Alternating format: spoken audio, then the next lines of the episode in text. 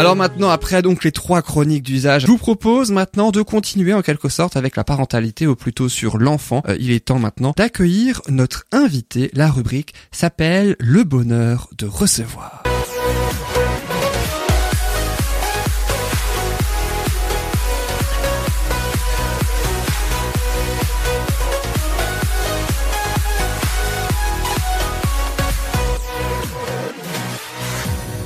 Et cette rubrique, donc, elle sert pour l'invité. Et aujourd'hui, notre invité, c'est Huguette Chenal, intervenante en littérature jeunesse. Huguette Chenal, bonjour. Bonjour. Merci beaucoup d'être avec nous, en tout cas dans Bulle de Bonheur, pour parler de votre profession intervenante en littérature jeunesse. Mais juste avant, on va un petit peu mieux vous connaître grâce au traditionnel petit jeu, euh, donc, de cette émission. Vous connaissez le principe, euh, Virginie, Manuela et Sylvie? Oui. Alors qui peut rappeler le principe? Tiens, Manuela, tu vas voir si t'as suivi. Euh... Attention. L'évaluation. Merci. Non, c'est qu'en gros, tu vas poser des questions. Il faut qu'on essaye de répondre aux questions. C'est la base. Hein, quand je pose une question, en général, on Par répond. contre, je me souviens plus ce qu'on gagne si on répond juste aux questions. Ma reconnaissance éternelle. Oh. Waouh. Et encore, pour certaines, c'est déjà beaucoup. Alors les deux questions, effectivement tu as bien résumé Manuela, il y aura deux questions avec trois possibilités de euh, réponses en rapport évidemment avec notre invité. Il faudra, je ferai un tour de table hein, donc hein, entre Sylvie, Manuela et Virginie et vous direz ainsi quelle réponse selon vous est la bonne et c'est l'invité en personne qui donnera la bonne réponse. Alors la première question, la voici tout de suite. Comment se nomme le centre social et familial de Wittenheim dont Huguette Chenal a été pendant 22 ans la responsable du lieu d'accueil parents-enfants.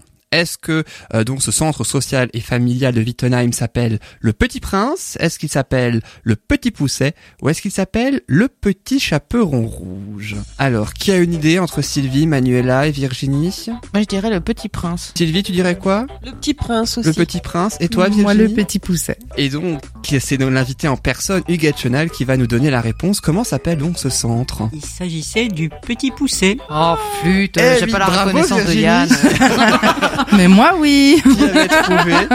Eh oui, bravo en tout cas Virginie. C'est vrai que vous avez travaillé pendant 22 ans euh, donc euh, dans ce centre et vous avez en quelque sorte côtoyé, si je puis dire, hein, des enfants. Vous êtes en contact avec les enfants tout au long de votre carrière. Tout à fait, tout à fait. Le petit poussé, parce que le petit poussé semait des petits cailloux et les parents sèment leurs petits enfants. Voilà donc pour euh, le petit pousset. Et puis pour la deuxième question, évidemment toujours en rapport avec notre invité, dans quelle structure Huguette Chenal s'est-elle engagée en premier Parmi ces trois, il y a d'abord Lire et faire lire, Ramdam ou la médiathèque de Wittenheim, où elle s'est engagée en premier. hein. Elle s'est engagée dans les trois, hein. mais en premier ou dans quelle structure Lire et faire lire, Ramdam ou Alors, médiathèque Ramdam, de ça a été créé par la médiathèque de Wittenheim, non, je sais pas. Enfin, je connais le. Manuela, tu dirais quoi, Ramdam ou autre chose Lire Non, je dirais médiathèque de Wittenheim. Médiathèque de Wittenheim. Sylvie, qu'est-ce que tu dirais Ben, je dirais aussi la médiathèque. En fait, c'était ma première idée.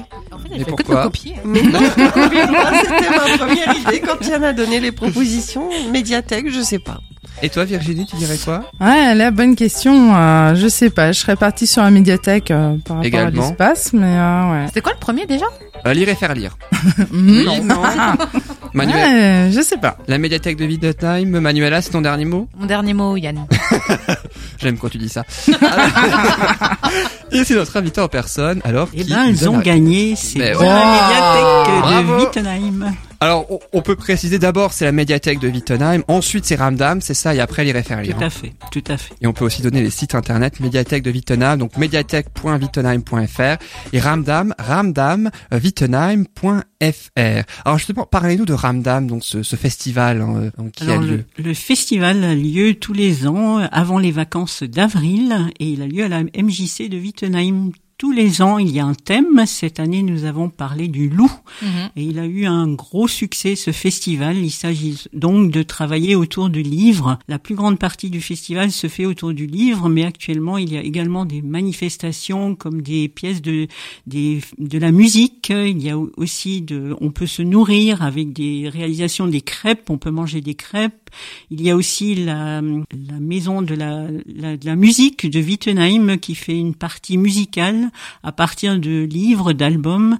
Et il y a aussi la présence, bien sûr, de tous les auteurs illustrateurs qui viennent, surtout de Strasbourg, mais aussi de toute la France. Et c'est quand même euh, un festival assez renommé, hein, quand même, dans le coin. Euh, tout à fait. Alors c'est à Wittenheim. Voilà, et nous fêtons, nous avons fêté notre 21e année cette année.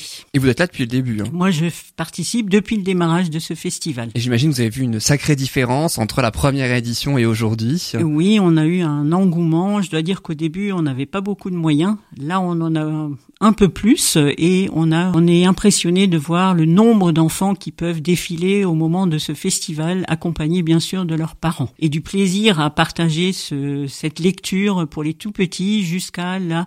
On a également des préados et des adolescents qui viennent avec des participations autour de la lecture. Donc vous côtoyez les, les enfants de, de la naissance, si je puis dire, jusqu'aux adolescents. Tout à fait. Tout à fait. Euh, c'est bien ça. Et euh, il y a aussi dans la médiathèque de Wittenheim, donc qui était la bonne réponse à la seconde question, il y a un concept auquel vous participez dans cette médiathèque. Est-ce que vous pouvez le nommer et expliquer ce que c'est? Voilà, il y a 22 ans, quand j'ai travaillé au centre social, je suis allé voir la médiathèque qui s'est créée et on a décidé de monter une animation euh, pour la petite enfance avec la présence des parents et l'idée c'était de faire entrer le livre le plus tôt possible dès la naissance. Et on s'est dit on va pas raconter des histoires comme on ferait avec un 5 ans ou bien un adolescent, mais on va le jouer, on va jouer l'histoire. Donc on part, euh, il s'agit d'une animation. Donc on est une équipe de quatre personnes, la responsable de la médiathèque, mes deux acolytes, Fabrice et Christophe, et moi-même avec des formations différentes. Et on va donc euh, choisir un livre qui est pour euh, de la naissance jusqu'à la première année de maternelle.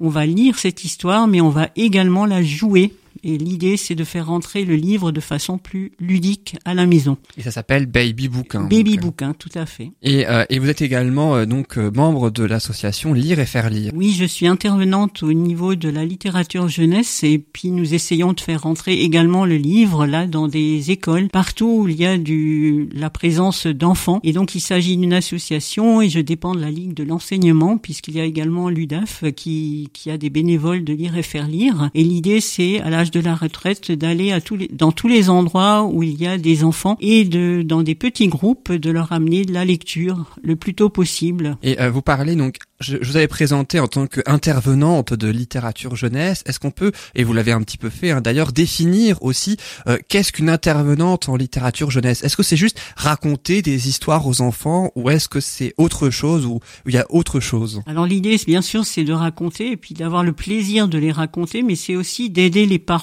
Euh, je travaille donc depuis plus de 22 dans le soutien à la parentalité, d'amener les livres dans les familles, notamment dans les familles où le livre n'est pas présent, soit parce qu'il coûte cher, soit parce qu'on a une méconnaissance du livre, et d'amener ce plaisir qu'on peut partager avec toute la famille, aussi bien avec le petit frère, la grande sœur, et donc d'amener ce, ces livres, de faire des propositions aussi de lecture aux parents et de leur montrer qu'est-ce que c'est un bel album, comment on arrive à choisir les albums également, donc le choix, la de les raconter également, et surtout de prendre du plaisir à les à les partager au sein de toute une famille. Et euh, vous racontez un pas mal d'histoires euh, donc aux enfants. Est-ce que euh, vous considérez, vous trouvez, vous avez remarqué que les enfants lisent plus qu'avant ou sont plus intéressés qu'avant quand on leur lit des histoires? Alors le plus gros de nos, de nos problèmes, je dirais, c'est de le faire rentrer déjà au sein des familles. Une fois qu'il est dans les familles, ça commence à être plus simple. Mais la plus grosse de nos difficultés, c'est de l'amener et comment on va l'amener. C'est-à-dire qu'on va partir, on va observer un petit peu ce qui se passe dans les familles et souvent on s'aperçoit qu'il n'y a pas toujours du livre et parfois ça peut être une publicité que l'enfant, euh, on parlait de vacances, par exemple, il y a des publicités autour des fleurs, autour des, de tout ce qui peut intéresser l'enfant et on va se saisir de ça pour euh, le lire à l'enfant dès, dès le plus jeune âge, dès qu'il est tout petit, à l'âge de 7 mois, par exemple, ou également le faire entrer au niveau, par exemple, que lorsque le parent partage un moment dans la baignoire, on a des, on a des petits livres qu'on peut mettre. Il faudrait que le livre soit présent partout au même titre qu'un jeu.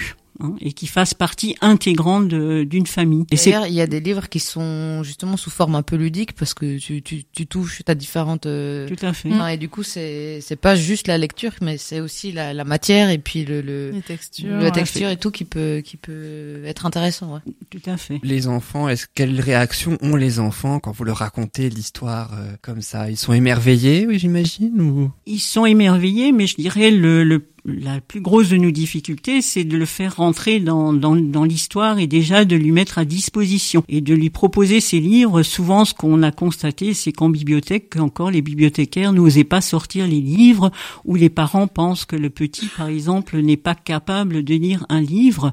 Or, on s'est rendu compte que très vite, à l'âge de, de, de quelques mois, l'enfant est capable de regarder un livre, de regarder une image et de soumettre ça aux parents et de pouvoir avoir la possibilité de partager ça avec son avec son parent. Euh, trop souvent, le parent met cette lecture un petit peu de côté, il, prend le jeu, mais il ne, ne, prend pas ce livre. Et nous, on est là pour justement faire entrer ces histoires dans les dans les familles. Et souvent, au départ, il y avait l'histoire orale, les parents qui racontaient. C'est vrai que la littérature jeunesse est assez récente. Et à une époque, c'est les parents qui racontaient au coin du feu ou dans les dans les familles le soir, euh, dans les veillées, raconter leurs histoires. les enfants sont demandeurs de livres euh, avec images simplement, sans forcément effectivement euh, qu'il y ait un texte, hein, mais euh, les tout petits sont vraiment friands de tout ça, ils sont curieux.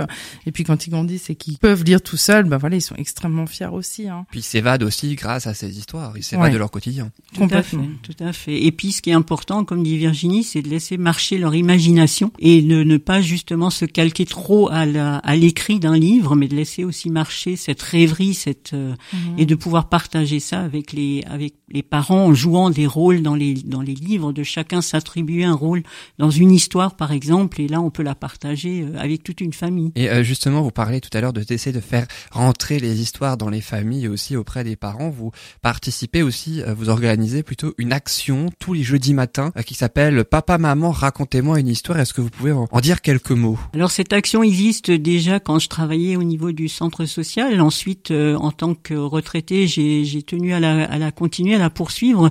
Justement, à, à On a une proportion de familles issues de l'immigration et puis on est on est très attentionné par rapport à toutes ces familles qui n'utilisent souvent pas ce moyen pour entrer en relation avec leurs enfants. Et dans le cas de Ramdam, on a fait un projet depuis quatre ans de, de traduire des, des livres en multilingue. L'idée, l'objectif était euh, de, que dans ces classes, souvent les enfants euh, s'aperçoivent que ben, son petit copain n'a pas la même culture que lui et de faire connaître ces différentes cultures. Donc on a pris le choix de travailler avec ces familles et de valoriser leur culture d'origine. Souvent, ce que je voyais dans les maternelles, on disait, ben maintenant on va apprendre le français, mais chez un enfant, on peut pas occulter sa culture d'origine. Donc pour nous, il était important de faire connaître ces cultures. Donc on a travaillé avec ces différentes mamans pour traduire des, des livres dans des cultures différentes. Donc euh, maintenant, on est arrivé pratiquement à 5 6 euh, cultures différentes, par exemple l'anglais, l'allemand bien sûr, puisqu'on est dans une région bilingue. Ensuite, nous avons des traductions de, avec des parents turcs, avec des parents arabes. La dernière, c'était en russe, et également des parents bosniaques ou, ou encore des, des parents d'origine euh, euh, cambodgienne ou bien vietnamienne. Et c'est une vraiment génial. En plus, ça ouvre l'esprit aux enfants d'être plus ouais. C'est vraiment génial. Ça. Tout à fait. Et puis le, le fait de travailler avec ses parents, c'est aussi de reconnaître la culture de l'enfant. Et puis le parent est très fier de montrer que voilà, il, il habite, il, il est issu d'une culture et de la montrer à d'autres par le biais de des livres. Et ça valorise aussi les parents. Et ces parents-là rentrent dans les écoles de façon plus positive parce que à l'époque, ces parents, on les convoquait surtout pour leur dire ce qui allait pas. Et là, on leur dit enfin qu'il y a quelque chose qui va, c'est leur culture et de voilà. Et donc ça devient quelque chose de plus de plus agréable et on peut partager avec l'autre. C'est enrichissant. Ouais, ça a l'air vraiment top. Bravo. Merci.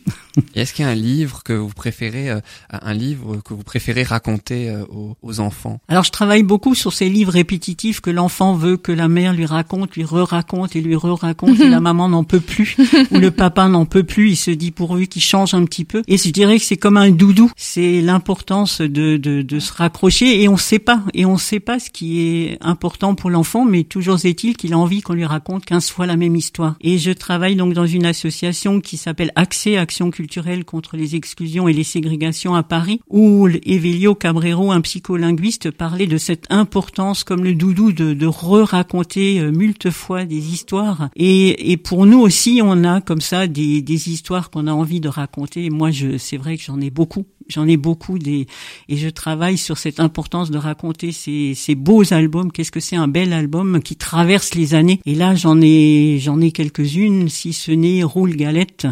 Euh, par exemple, où pendant les vacances, il y a plein de plein de belles histoires de, de vacances et notamment une qui s'appelle, je crois, Tiloulou, qui est sortie actuellement. Alors c'est un petit peu comme les comme Mini Lou, je dirais, mais c'est des histoires qui qui sont importantes parce qu'on y travaille la propreté, on y travaille les vacances, on y travaille plein de choses et l'enfant aime se retrouver dans ce genre de de littérature. Ce qui est intéressant à travers les livres, c'est que du coup, on apporte une certaine éducation et certaines valeurs. En fait, à la base, on n'imagine pas forcément parce qu'on raconte juste une histoire et puis en fait il y a plein de messages derrière et de ça aide hein. ouais ça aide dans certains enfin ouais. ça va dépendre quel livre voilà oui, oui, des oui, fois c'est une aide aussi pour les parents euh, pour aborder euh, un ouais. sujet ouais Mais disons que quand on raconte une histoire, on n'est pas du tout là-dedans, mais je suis entièrement d'accord qu'on retrouve des tas de thèmes, que ce soit la, la mort, que ce soit les, les, la fratrie, les, les, Ouais. le sommeil. On retrouve plein de thèmes, mais nous, on va partir du, on va pas choisir ces livres dans ce but-là.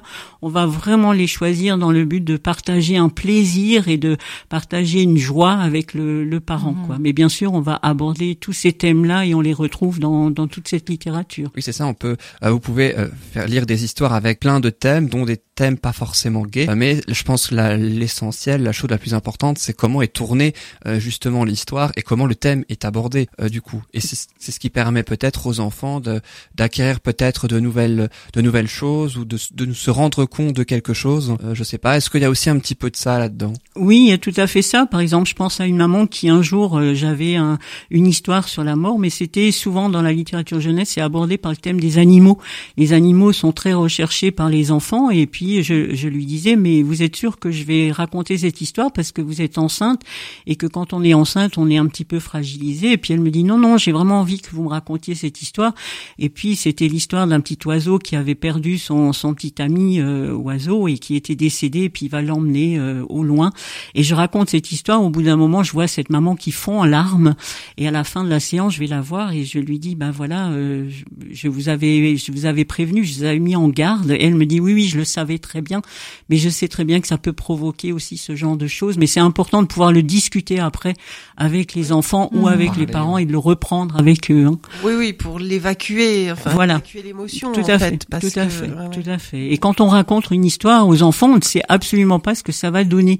Et parfois, on choisit des histoires qui donnent des, qui ont des répercussions sur l'enfant parce que ça lui retraduit quelque chose de son histoire et on ne sait pas toujours, puisqu'on connaît pas les histoires de tous les enfants qu'on a en face de nous, hein, ou les parents qu'on a en face de nous. Puis on a parlé du fond aussi, euh, justement avec les thèmes abordés. Euh, parlons un petit peu de la forme des livres. Est-ce que euh, y a, j'imagine pas forcément tous les genres littéraires que vous proposez, mais j'imagine principalement les contes euh, que vous leur faites lire. Est-ce qu'il y en a d'autres aussi euh, que vous leur faites lire assez régulièrement aux enfants? Alors c'est vrai qu'il y a un processus dans les formations que je fais avec les parents ou avec des professionnels. On va commencer chez le tout petit, ça va être les imagiers hein, pour pour arriver dans où il va nommer les choses et en grandissant on va arriver à ces histoires de récits où il y a un sujet, il y a un thème, il y a et souvent c'est des c'est des histoires d'animaux que les enfants aiment beaucoup et après on va avoir des histoires de randonnée. Et puis ce que j'aime bien aussi c'est associer la musique. Souvent il y a des livres musicaux. Par exemple promenons-nous dans les bois. Pendant que le loup y est pas, on peut à la fois euh, raconter cette histoire mais en même temps l'amener sous forme de chanson et en grandissant bien sûr on va arriver à toutes ces histoires de contes, euh, le petit chaperon rouge, euh, les trois petits cochons, boucle d'or.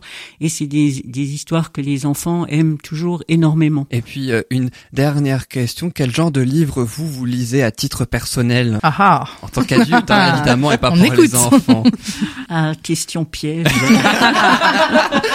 Me dites pas que vous lisez pas euh, pour vous-même. si, vous alors c'est vrai. C'est vrai. Alors j'ai des tonnes de livres euh, à côté de, de, de mon lit. Alors ça peut ça peut être euh, oui ça ça va peut-être paraître ridicule, mais j'ai beaucoup de livres d'enfants parce que j'adore ça et que avant de les raconter j'aime bien les posséder. Je j'ai toujours du mal à et je je Pour je mieux dis les ça aux parents. Oui, quand on raconte un, un, livre, une histoire, il vaut mieux la la, la posséder soi-même. Souvent on voilà on, on rentre dans l'histoire et donc j'ai beaucoup de livres de, d'enfants à côté de moi. À côté de ça, j'ai j'aime beaucoup la littérature. euh, bah, ça va peut-être vous surprendre, la littérature japonaise. Euh, voilà, et j'aime bien parce que j'aime bien aussi les les contes. J'aime bien les les romans, bien sûr. euh, J'aime bien et j'aime toute forme de de littérature. Je suis pas. J'aime bien la poésie aussi parce que j'essaye à lire et faire lire d'amener aux enfants. Et puis euh, j'aime euh, des tas. J'aime qu'est-ce que je pourrais dire? La littérature japonaise, vous, vous les lisez en français, pas en japonais? Non, non, non, ra- non, non, non, Ah. non. Il y en a qui le font, hein. Il y en a Bonne qui- question quand même. C'est vrai, c'est vrai, c'est vrai, oui, oui, tout à fait. Non, non, je, je ne raconte pas en japonais encore, non, non, non, mais j'aime bien euh, effectivement les, les poètes japonais. J'aime bien cette euh, cette culture, malgré que je n'ai pas encore été au Japon, même si j'ai eu la chance de voyager déjà pas mal. Et ben grâce à vous, on a voyagé au Japon donc à la fin de cette émission. Mm. Euh, donc euh, grâce à, ces, à cette littérature euh, japonaise et je rappelle que vous êtes donc intervenante en littérature jeunesse et que il y a donc le, le Ramdam, hein, donc c'est un festival tout au long de l'année, euh, donc avec comme site ramdamwittenheim.fr pour plus d'informations et euh, il y a aussi à la médiathèque de Wittenheim où vous organisez des baby bouquins euh, et le site c'est médiathèque.wittenheim.fr. En tout cas, merci beaucoup Huguette Chonal d'avoir été avec nous. Merci Et si je beaucoup. peux euh, rebondir sur une chose, euh, c'est que euh, bah, Huguette est présente. euh, je sais qu'elle est investie là-dedans et que c'est plus qu'un métier. Je crois que c'est une passion. Et j'avais aucun doute qu'elle arrivera justement à faire partager ça et à, à faire comprendre que c'est important. Moi, j'ai parlé avant des jeux, mais la lecture, c'est c'est juste euh, c'est magique. Et puis que bah voilà, il y a tout, aussi toute une équipe et Ramdam et euh, toutes les autres choses, baby bouquins qui font, c'est c'est magique. C'est-à-dire qu'ils sont imprégnés, ils sont pleinement dedans. Moi, j'ai euh, re-rencontré mon chéri lors d'un Ramdam euh, où il était en loup. Oui, Et euh, période mémorable. D'ailleurs, euh, sur Ramdam, là, même si j'ai pas d'enfant. ah, et on sait pas Tu tout ce qu'ils font, je pense. Cette anecdote On ne vous dira pas tout. Mais c'est ouais, c'est magique, ça vaut le coup de d'y aller. Franchement, faut pas hésiter. Et ça commence quand, euh, Ramdam Et c'est en général la préparation, nous commençons à la préparer au mois de décembre de l'année avant et ça se passe toujours avant les vacances de Pâques au mois de mars-avril. Mais vous aurez toutes les informations dans la presse. et sur à et aussi évidemment sur notre page Facebook. Euh, donc on le rappellera en temps voulu ramdamwittenheim.fr pour le site internet. Merci encore Huguette Chenal d'avoir été Merci, avec nous et avoir fait l'honneur de votre présence. Merci hein, à vous et pendant les vacances, surtout n'hésitez pas quand il pleut de raconter des histoires aux enfants. Et en plus il y a deux mois pour ça. Tout à fait. c'est vrai. C'est le moment. C'est Longue vraiment le histoire. moment. de longues histoires.